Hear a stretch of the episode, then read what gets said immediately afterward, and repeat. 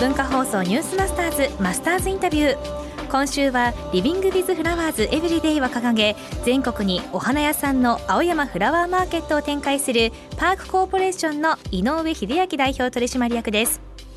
3日目の今日はパークコーポレーションが大事にしている5つの資産。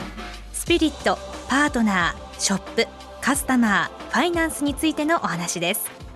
やっぱり会社っていうのはやっぱその最初の志といいますかそういったものがスタートになるんでそれをぶれずに絶対守らなきゃいけないっていう意味で僕らその5つの資産の中心にスピリットっていう、まあ、その思いみたいなね価値観とかっていうのを置いて。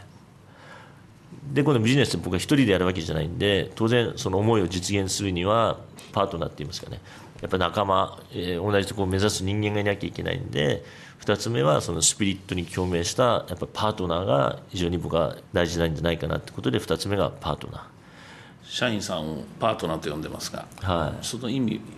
は？パートナーももうちょっと分けると僕ら内部のパートナーと外部もパートナーってですね、やっ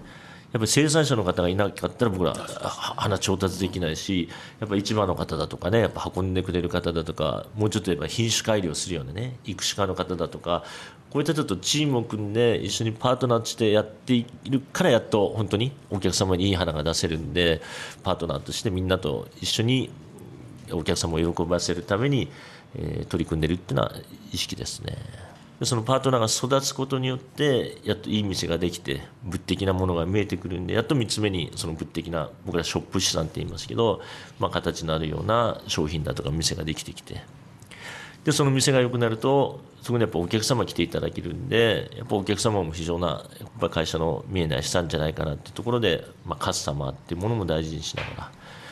でお客さんに来ていただければ最後の結果として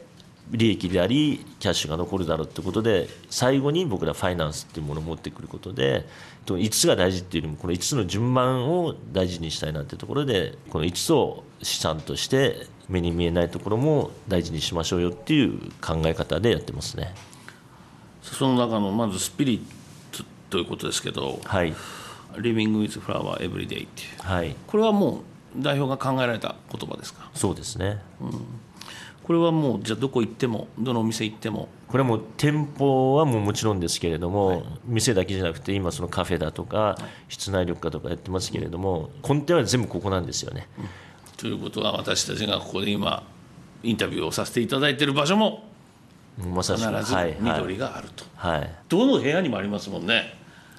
で逆にね、はい、僕が花とか見るって贅沢品じゃなくてこう原始時代にもしカメラがあったら、原始時代の写真があったら絶対人の後ろには花とか緑しかないと思うんですよ、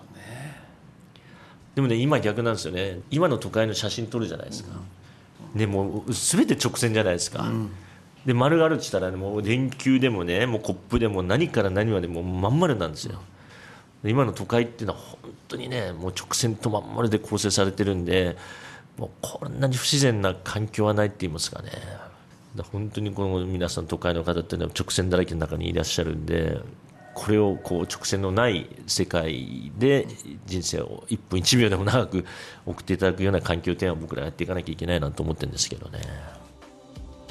Living with flowers every day ということでいいスピリットですね。えー、昔原始人の人原始時代に写真を撮ったとしたならば原始時代にカメラないんですけど映るものは全て曲線だった。いいじゃないですか代表の言葉。素晴らしいですね。あとはやっぱりお客様が会社の資産です。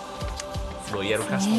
素晴らしい。このマスターズインタビューはポッドキャストラジオクラウドでもお聞きいただけます。昨日おとといの放送を聞き逃したという方文化放送ニュースマスターズの番組ホームページをぜひご利用ください。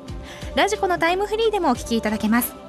明日もパークコーポレーションの井上秀明代表取締役のインタビューをお送りします。マスターズインタビューでした。